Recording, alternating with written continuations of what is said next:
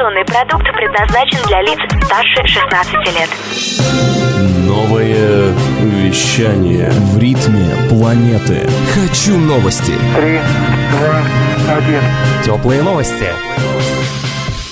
Всем привет, в студии Никита Кураев. Сегодня в выпуске теплых новостей. Создание нового спутника для съемки Земли. Разработка биотоплива для самолетов. Определение сердечного приступа по дыханию. И в Москве начали тестирование беспилотных автомобилей.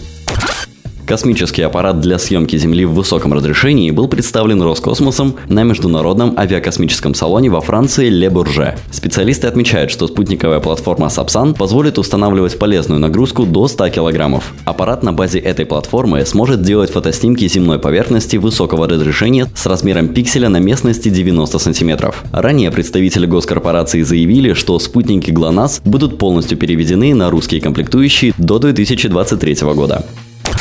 Экологически чистое авиационное топливо разработали в Швеции, сообщает Regnum. Новое авиатопливо синтезируется из масла дрожжевых грибов и способно полностью заменить авиационный керосин. Согласно совместным планам нескольких шведских авиаперевозчиков и научно-исследовательского института РАЙС, в первую очередь на экотопливо переведут самолеты, совершающие внутренние рейсы в Швеции. Процесс должен завершиться к 2030 году. За это время планируется сделать топливо более мощным и масштабировать его производство. Самолеты международных рейсов, совершаемых из Швеции, Швеции будут переведены на биотопливо к 2045 году. Напомним, в 2030 году Швеция прекратит продажу автомобилей с двигателями внутреннего сгорания.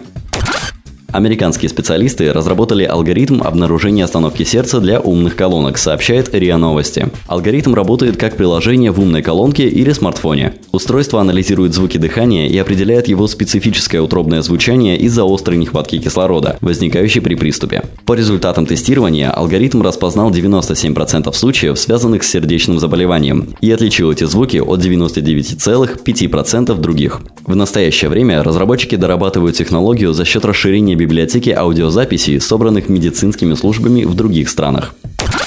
Компания Яндекс начала тестировать беспилотные автомобили в рамках правительственного эксперимента. Об этом сообщают РИА Новости. Сейчас в Москве в условиях реального движения испытывается первая партия из пяти беспилотных автомобилей, созданных на базе Toyota Prius. Еще 20 ожидают разрешения. На время эксперимента беспилотники получат знак А – автономное вождение. По словам специалистов, тестирование позволит определить экономическую целесообразность внедрения беспилотного транспорта. До конца года компания Яндекс планирует протестировать около 100 машин. Отметим, кроме Яндекса, в проекте примут участие компании «Аврора», «Мади», «КамАЗ», «Иннополис» и Таганрогский университет. Эксперимент продлится до 2022 года. Это были теплые новости. Меня зовут Никита Кураев. Всем пока. Новое вещание Теплые новости.